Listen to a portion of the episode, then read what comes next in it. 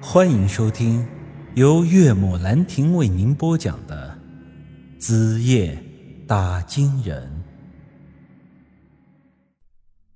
王润心对我说道：“嗯，那个宇哥，我去打电话，把卫生站的医生都给叫过来。”我向他摆了摆手，说道：“不用了，因为我知道大山叔变成这个样子。”并不是因为受了外伤，斗法之前他就跟我说过，今晚不是他死就是耗子精亡。斗法要是中途被打断，那他直接就是性命不保。宇宇哥，你们回去吧，让我清静一会儿。好，那我和二狗先走了，你有什么事儿就再找我们。大山叔本来已经昏厥，这时候突然又睁开了眼睛。我忙扶起他的脑袋。大山叔，你怎么样了？他摇了摇头，说道：“一一切都是天意，果然是谋事在人，成事在天。”我忍不住的流下泪来，都都怪我，都怪我，没拦住那群畜生。小雨啊，你也别怪他们，毕竟他们什么也不知道。干我们这一行就是这样，大多数时候都是不被人理解的。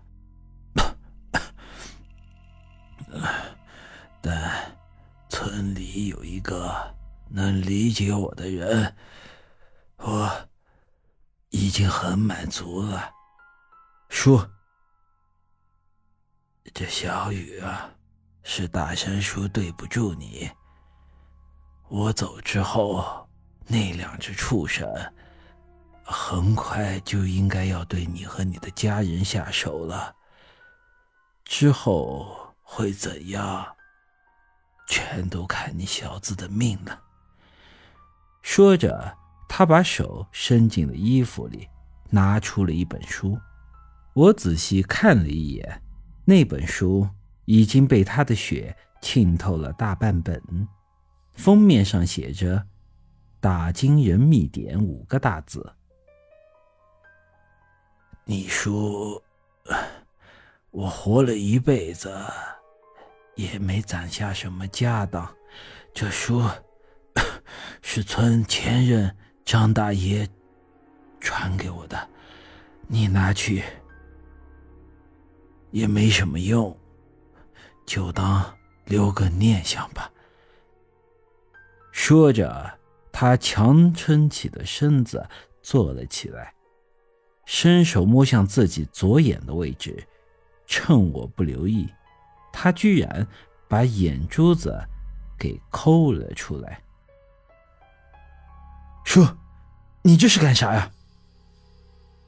要说宝贵，我的阴阳眼是老天爷给我的，我把它留给你，希望能对你有一点帮助，让你老陈家躲过耗子精这一劫。说着，他把那只眼珠子交到了我的手上。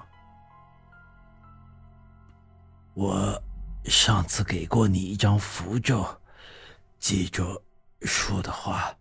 明天日出之前，你把那张符咒烧兑水，然后就着这眼珠子服下，这这颗阴阳眼就。就是你的了。话说完，大山叔嘴巴都没来得及闭上，就此咽了气。悲哀绝望到了极点，我居然笑了起来。大山叔，我陈宇区区一个凡人，哪里是那两只妖精的对手？哎，指不定啊，明后天我就来陪你了。之后，我就用手刨了坑，把大杉树给埋了。完事儿之后，我的双手已经是鲜血淋淋，而我却一点都感觉不到痛了。这一晚，我一直坐在大杉树的坟墓边，想最后再陪他一会儿。天还没亮的时候，村长媳妇儿偷偷摸摸的又回来了。原来他是被之前王润新的话给吓到了。怕大山叔死了，警察要抓他去偿命，所以这才来窥探消息。都说不做亏心事儿，不怕鬼敲门，由此也可以看得出，这婆娘刚才一定是对大山叔下了黑手。我安静的坐在坟墓边，假装没有看到他。他瞅了一会儿，还是朝我走了过来。陈家小子，陈大山他。